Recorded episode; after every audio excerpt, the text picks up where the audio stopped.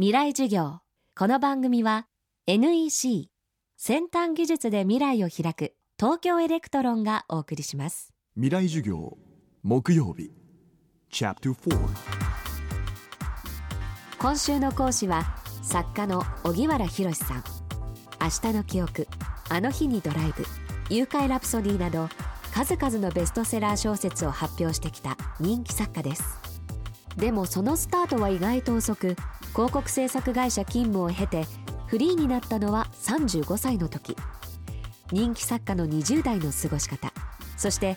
そこから得たものとは。未来授業4時間目。テーマは20代にやっておきたい3つのこと。僕自身20代って、まあ、就職して結婚して子供も生まれなんかドタバタな時代だったので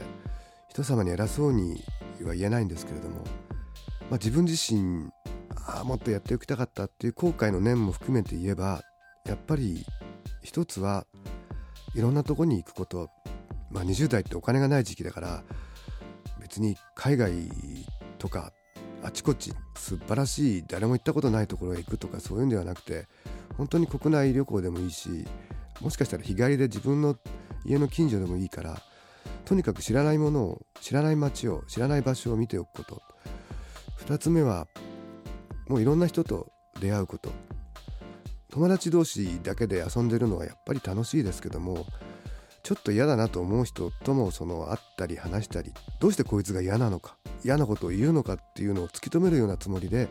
少し付き合ってみる話してみる。あの別に仲良くなるとは言わないんですけどあなるほどこういう人はこういうことを考えてるのかっていうのが分かるし小説家的に言えば僕はその若い頃に出会ったいい人よりも嫌なやつ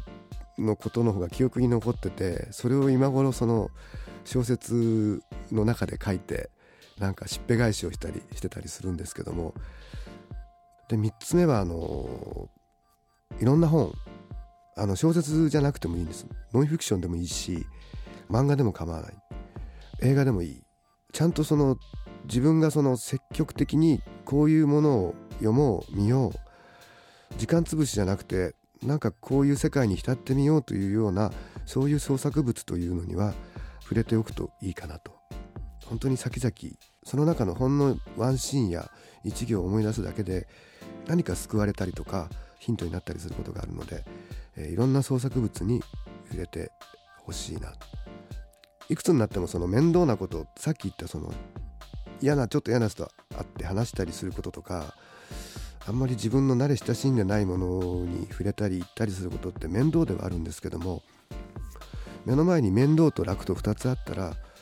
とりあえず20代のうちは面倒の方を選ぶといいと思います。なんか面倒くさくてちょっと嫌な方って実は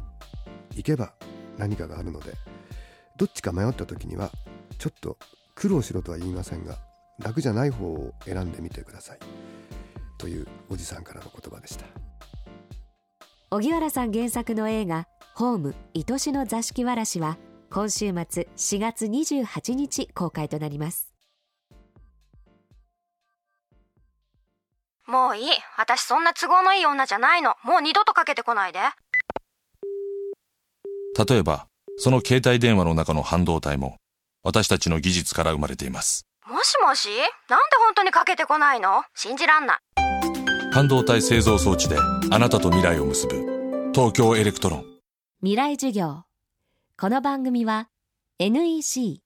先端技術で未来を開く東京エレクトロンがお送りしました。